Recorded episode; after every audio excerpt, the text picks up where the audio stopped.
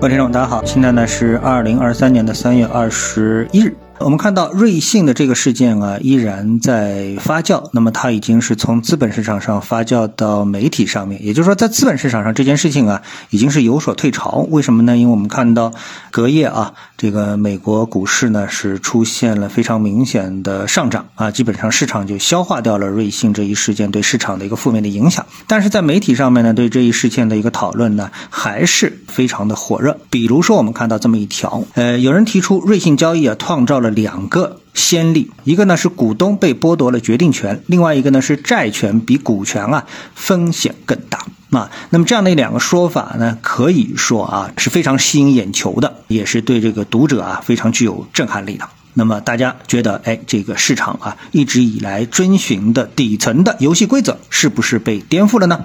那么对这样一个说法呢，我呢是持反对态度的啊。我们不能为了反对而反对，为了批评而批评，对吧？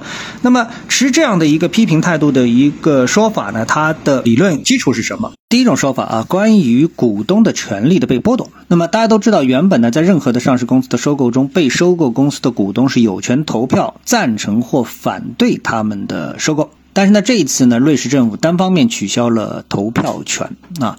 那么这个说法乍眼看上去呢是非常有道理的。那么我们先把它放一放啊，我们再来看第二个。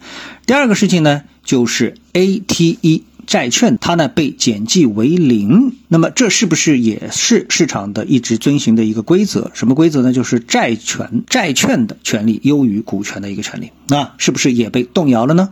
好，那么我们来看，这个时候呢，我们发现有这么一个事情，就是瑞信的 ATE 的这个债券在发行的说明书中明确表示，混合型 ATE 持有人将无法收回任何的价值。具体的条款是这样的：一旦发生减记，这些债券的利息将停止累积，每张债券的全部的本金将自动永久性的减记为零，持有者呢将失去他们在这些债券上的全部投资。所以呢，这个瑞士监管机构啊，FINMA 可能不需要遵循任何的优先顺序，这意味着 ATE 可能在股权交易之前被取消。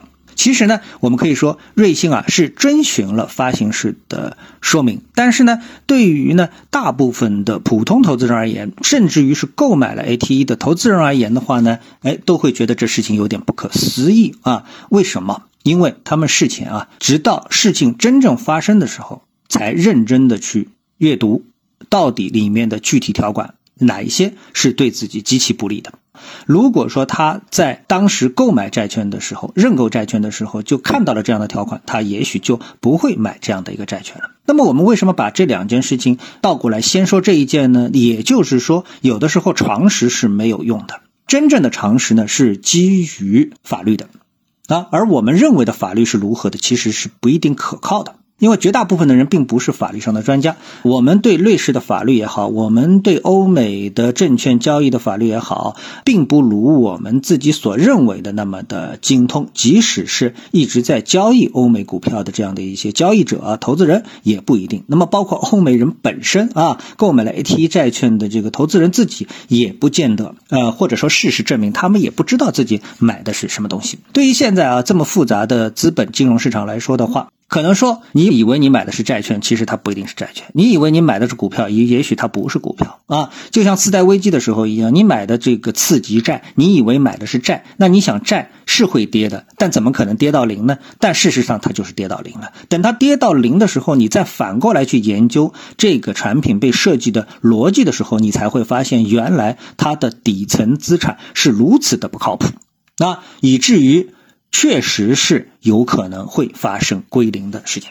那么，AT1 债券它的一个设置也是在某一个特定的情况下面，确确实实是会直接归零，也不需要通知投资人，并且呢，它的一个次序是列于，就是排队啊，排在股票之后的啊，就确确实实发生了这么一回事情。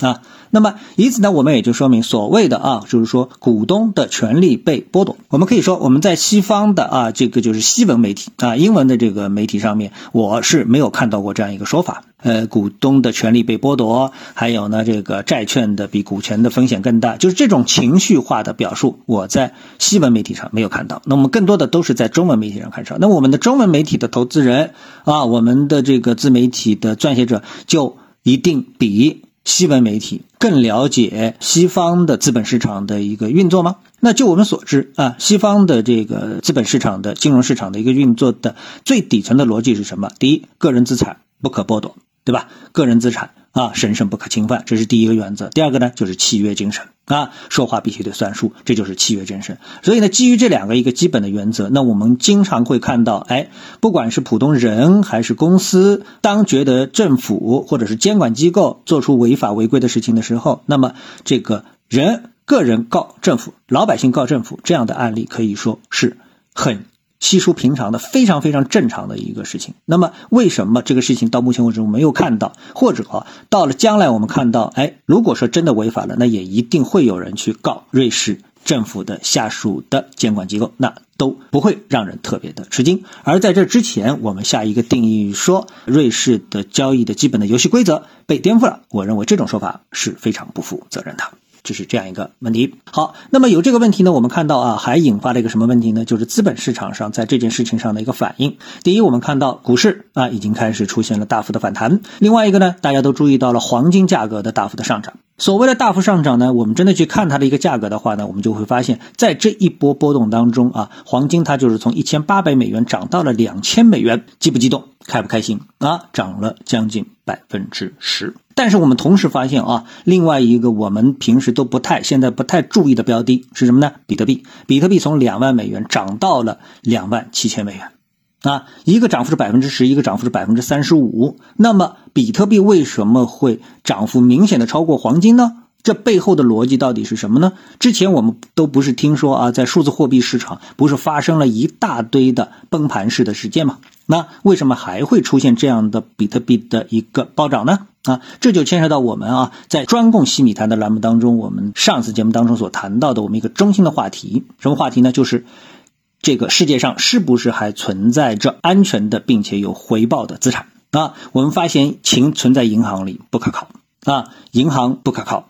那么到底什么是可靠的呢？啊，那么我们在我们的西米团的节目当中呢，是有逻辑的、系统性的跟大家一一来阐述。那么在下次的西米团的节目当中呢，我们会跟大家来聊一聊为什么比特币涨得比黄金好，它背后的逻辑是什么？啊，好，那么今天的节目呢就到这里，我们下次节目时间再见。